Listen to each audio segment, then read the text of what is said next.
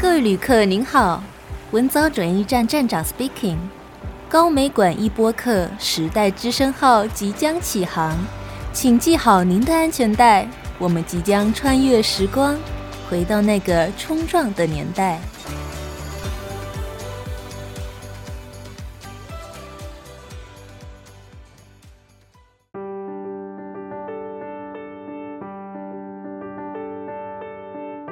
欢迎各位听众朋友们收听《时代之声》文藻转移站，我是主持人仲怡。当我们现在谈起高雄，你对高雄这个城市会有什么样的印象呢？或许你会想起炙热的太阳，也或许是有待加强的空气品质，又或是在市区之外遍地的工厂以及以海为生的渔民。虽然乍听之下，高雄在别人的印象中就好像只是个工业之都，它并没有其他的特色。但事实上，现在的高雄已经完全不一样了。讲回历史，高雄是一个在日治时期就建立起新式糖厂的城市，是它让台湾开启了工业发展，带动着高雄港崛起，机械修理、造船等工业样样精通。那么高雄人在这样的生长环境之中，又是如何用属于他们的独特方式创造高雄艺术？今天邀请到的来宾，他不仅是土生土长的高雄红毛港人，并且他也亲身投入了高雄工业之中。现在的他，更是以就地取材的现成物创作，在艺术界为高雄正声。我们高雄也有属于自己的艺术。他就是艺术家红龙木，欢迎洪老师。各位大家好，我是红龙木。老师好，你好。老师，您是于一九五七年诞生于红毛港的吗？那在您小时候，您记忆中的红毛港是长什么样子的呢？诶，高雄就是红毛港，就是靠海为生。那整个当时的环境是非常自然的。大家都是靠捕鱼生活。那一九六七年，红毛港开辟高雄第二港口，还有台电中油临海工业区的建设之后，红毛港开始承受了工业的污染，开始面临迁村的处境。再加上红毛港拆船厂的设立，环境的污染更是雪上加霜。经历了四十年。到二零零七年才完成千村，红毛港这个地方就从地图上消失，成为洲际一起货柜码头的用地。当时在千村的时候，里面不是说他们平常都是靠海捕鱼为生嘛？那里面的居民在千村的时候，他们又该何去何从呢？因为后来就是。渔业枯竭之后，哈，环境也受污染嘛，那渐渐的就比较难以靠海来为生。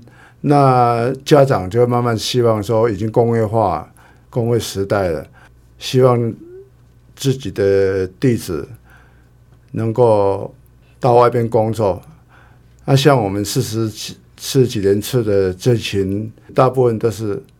有读国中以上、高中、大学，不然的话，早期的的黄毛港人啊，国小毕业就要上船捕鱼了。所以老师是读书、读书再读书之后考入了中钢工作吗？对对。那老师刚才说有很严重的工业污染，是怎么样子的一个情景啊？除了噪音之外，菜场厂的乌烟瘴气哈。确实是影响当地居民的生活品质，啊，再加上比较靠近边陲，嗯，到红毛港就只有到只只有一条路，只有高雄客运的车，还有靠二港口的船舶船来来驳运，所以整个红毛港等于在一个很落后的一个环境生活。前面我们因为有访过杨顺发老师嘛，然后访过杨顺发老师之后，我们也发现了，就是您跟杨老师都是一样，是在中钢工作，都不是艺术学院，可是却能够在艺术或者是摄影这个领域发光发热。我很想啊、了解到老师是借由什么样子的管道去接触到艺术这一块呢？进中钢之后，开始是在扩建单位，那过了一年之后，就分发到各生产单位啦。那我很幸运就分发到中钢的成品仓库。那有多余的时间，因为接触中钢的摄影之后，之后就有一群同事、一群朋友开始热衷摄影。那除了充实自己的摄影摄影知识技能以外，就是靠着各处的展览，或是当属比较常看到的艺术家杂志啊，报道一些艺文展览的信息，来充实自己的美学养分。这样子白天要工作，然后晚上又相当于一个晚自习的概念。老师这样子的生活是怎么调节过来的呢？因为我在中钢是轮班。哦，啊，轮班就是有时候会大夜班、小夜班，那时间会比较有弹性，嗯，啊，就是多把时间做有效的分配。因为老师创作中的现成物大多是拆船来的材料嘛，那可以跟听众朋友们聊聊当年拆船行业大概是怎么样子的情况呢？高雄拆船厂啊，在一九六八到八九年，可以说已经缔造了台湾的拆船王国。当时最大的拆船专业码头就是大仁宫。那一九八二年，因为荷兰籍邮轮爆炸之后，才画下了靴子河。那当时拆船业也带动了很多经济的发展，像运输业啦、五金工业啦。西洋古董啊，船用家具等等，所以是因为它带动了经济，才让这个拆船业在那个年代那么兴盛吗？因为那个年代中钢还没有正式生产，啊，国内工业刚刚起步，所以国内还是需要很多铁铁的材料来增加钢那个工业方面的建设，所以。必须使用一些废铁，那除了靠进口之外，就是拆船最有利我们的环境。哦，这算是一个废弃物再利用吗？还是说是都是废钢板？都是废钢板。嗯，那、啊、像刚刚谈到的，还有一些废五金啊，西洋的古董家具的、啊，那那也造就了很多行业。当时最多。加入工会的的会员，估计有超过一万人以上。嗯，这是拆船工业的工会会员。想必当时的拆船行业确实是盛极一时哦。那既然我们现在讲到了拆船，前面有讲到老师是如何接触到艺术这个领域的，那就不得不提到您与您的启蒙导师陈廷师了吧。不管是以往的采访，或是老师此次在高美馆所展出的关于陈廷诗老师的那几件摄影作品，都可以看出来您与陈廷诗老师的交情不浅。那当时又是什么样子的机缘，让您与陈廷诗老师认识到的呢？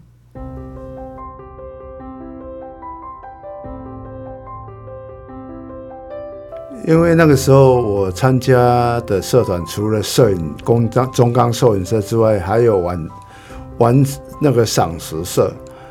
那赏识的风气在七八零年代，整个台湾非常的兴盛，每个县市都有赏识社团。那陈廷诗老师他在中部也是赏中部赏识社成员啊，因时际会那个。认识了陈廷诗之后，也开启了另外一扇门。陈仁师是台湾第一位，呃，使用拆船废铁做创作的艺术家，也等于是钢雕艺术的先驱。那为了找拆船废铁，起先是找到高雄一个摄影家侯聪慧。那侯聪慧先生因为离开高雄之后，他整个牧场也遗弃掉了，所以前镇师很多大型的作品哦，在那边也后来就变成废铁。那因为石头的缘分结识陈进士之后，他就提到，是不是还可以带他去拆船厂找废铁？那这个因缘之下，我又是黄毛港人，所以我就回黄毛港，也碰到很多熟悉的朋友，才能够带领我们进去废铁厂找废铁。其实那个年代已经是一到一九八五年左右了。等于也是拆船厂一个尾声，因为大成功拆船厂发生爆炸案之后，慢慢的就画下休止符，那就只剩下红毛港拆船厂。那红毛港因为大部分的居民都已经迁走离开，虽然还没有正式迁村完成，但是的，但是整个红毛港剩下不到五分之一的人口，所以对环境的的的那种控诉啦。或者是那个埋怨呐、声音也没有那么大啊，所以红毛港才可以一直维持到一九九零年左右，菜船厂都还在运作。哦，原来如此。其实开始我是帮他找废铁，那因为慢慢的对艺术有所了解之后，才会体会到铁雕，诶，国内不是很盛行的一种。创作，啊，所以会好奇，那后来就慢慢的受到他的影响啊，自己也认为说，哎，可以从摄影跨到这个这里面的创作，也是一件很很有趣的事情啊，所以就尝试着去做废铁的创作，那当然老师的启发是非常重要的。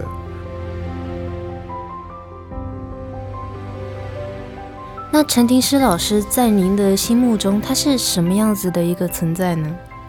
陈廷师在八零年代开始做铁雕之前，他其实是一个全能艺术家。刘国松老师曾赞誉陈廷师是台湾的十项全能艺术家。他从古诗、篆刻、传统水墨、书法、版画，到后来的。铁雕，啊，版画又是享誉国际，版画得过圣保罗双年展跟韩国双年展的首奖。那到一九八零年开始做铁雕创作，也已经迈入了人生七十才开始，他已经都七十几岁了，才开始做铁雕的创作。到一九九九二零零零年还。作品还入邀西班牙的大型的展览，入选二十世纪十大艺术杰出艺术家，也是华人的唯一啊！哦，好全能的老师。嗯、那老师那几张拆船厂中的陈廷师那几张照片，有没有什么特别的回忆或是故事可以跟我们分享的呢？因为那个时候。玩摄影嘛，所以相机就会带在身上。那可能也是因为陈廷师老师的天真啊，他在拆船厂就会自自然然的摆一些 pose 让我拍。那这次的展览是以当时在厂在拆船厂的场位，以陈建师为为主题的摄影作品。那陈建师这次的两件作品，有一件是练。炼就是有精炼呐，或者是精益求精呐的那种意义在里面。那另外一件是作品编号六七，等于是他离开人间之后，基金会为他整理作品的一个编号。嗯，是了解到老师您与陈廷师老师之间的羁绊之后，我很想知道老师您刚才说现在基本上都没有什么拆船厂，那。您又是去哪里找到废铁的呢？您创作时候的材料来源又是来自于哪里呢？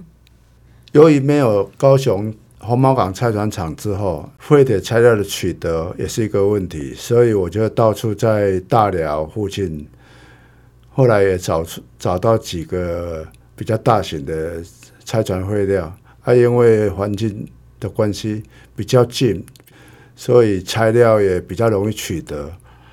那由于长期跟铁的连接与铁的零距离，所以久而久之，对材料的造型啊，材料的变化也得到很多很多启发跟灵感，尤其是废铁的那自然造型，是一般机具人为因素所无法呈现的。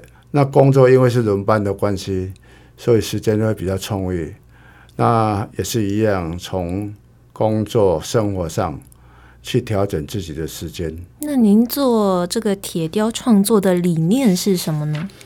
其实我的作品创作理念很简单，我创作的概念大部分都是在未知的状态下。所谓未知，就是我不会去设想作品题材，那就当下自由自在的用自己的感官、自己的体验跟铁的造型质感来做充分的显现。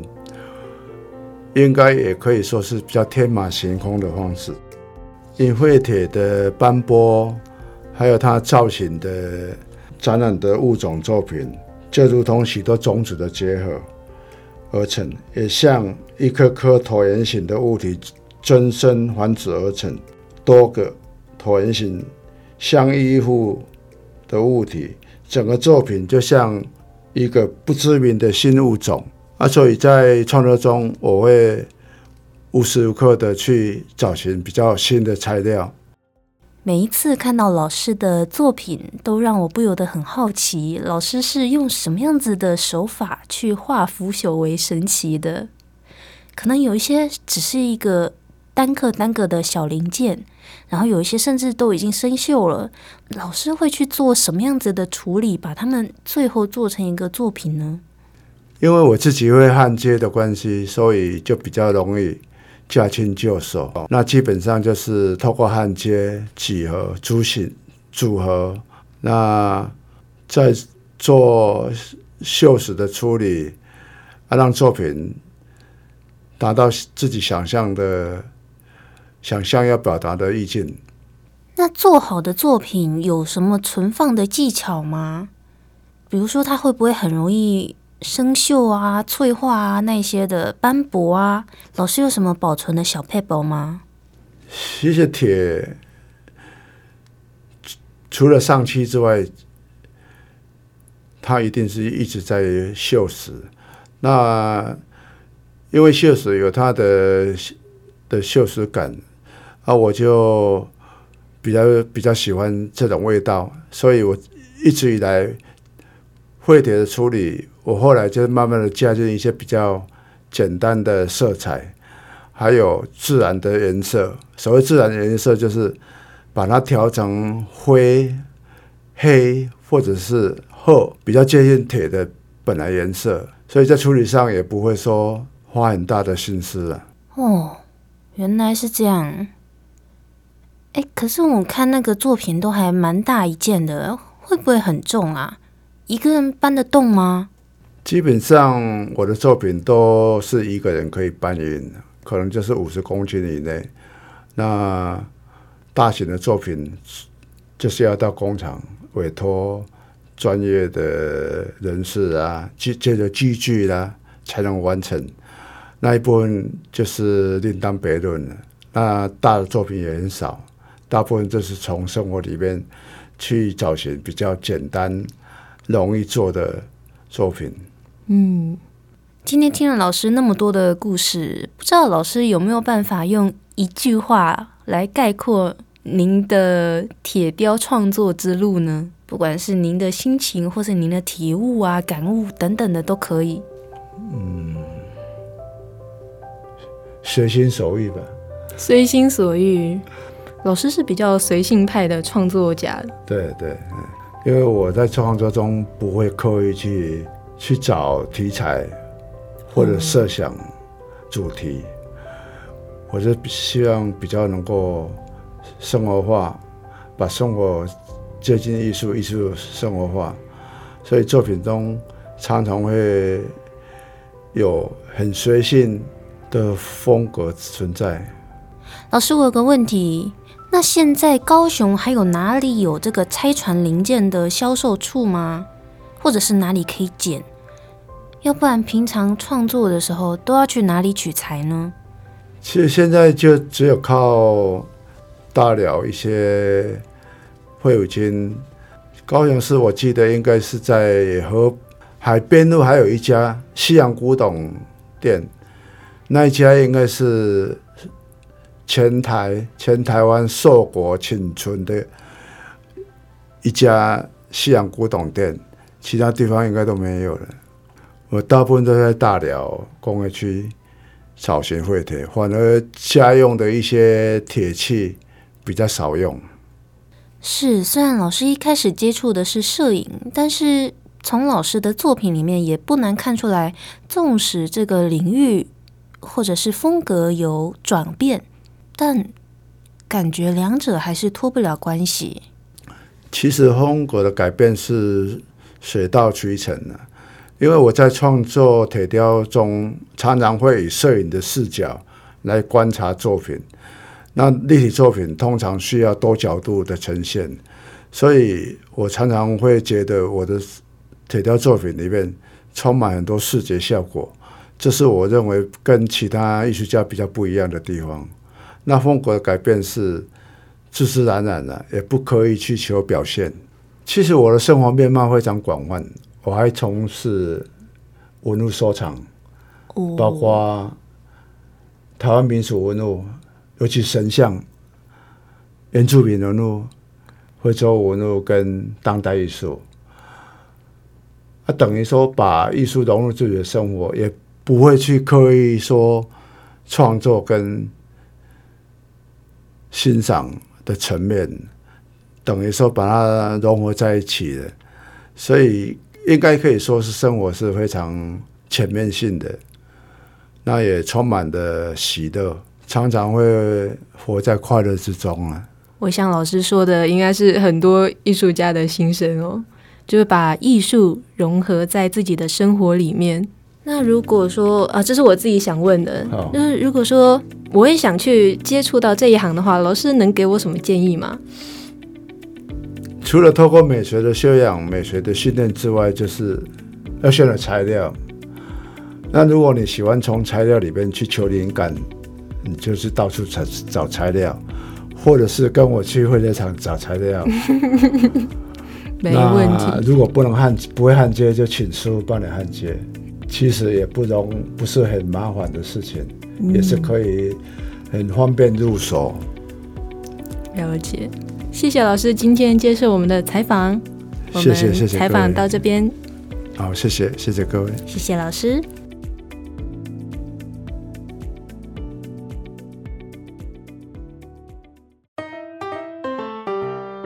最后，主持人要提醒一下各位听众朋友，高美馆的展览《多元史观特藏室二部曲：南方作为冲撞之所》已经正式开展喽。这个展览持续到二零二四年的九月八号，请听众朋友们务必抽空到现场参观，借着展品和他们的故事，您将亲眼看到七零至九零的那个年代。而我们的节目也将在 Apple Podcast、Spotify 等各大平台更新播出，请持续锁定高美馆一播客《时代之声》，我们将给您带来不一样的时代惊喜。我是主持人仲怡，我们下次见，拜拜。哎，还有还有，节目栏下方还有为你们专属定制的回馈问卷哦，请帮我们填写一下，您的建议就是给我们最大的动力。拜拜。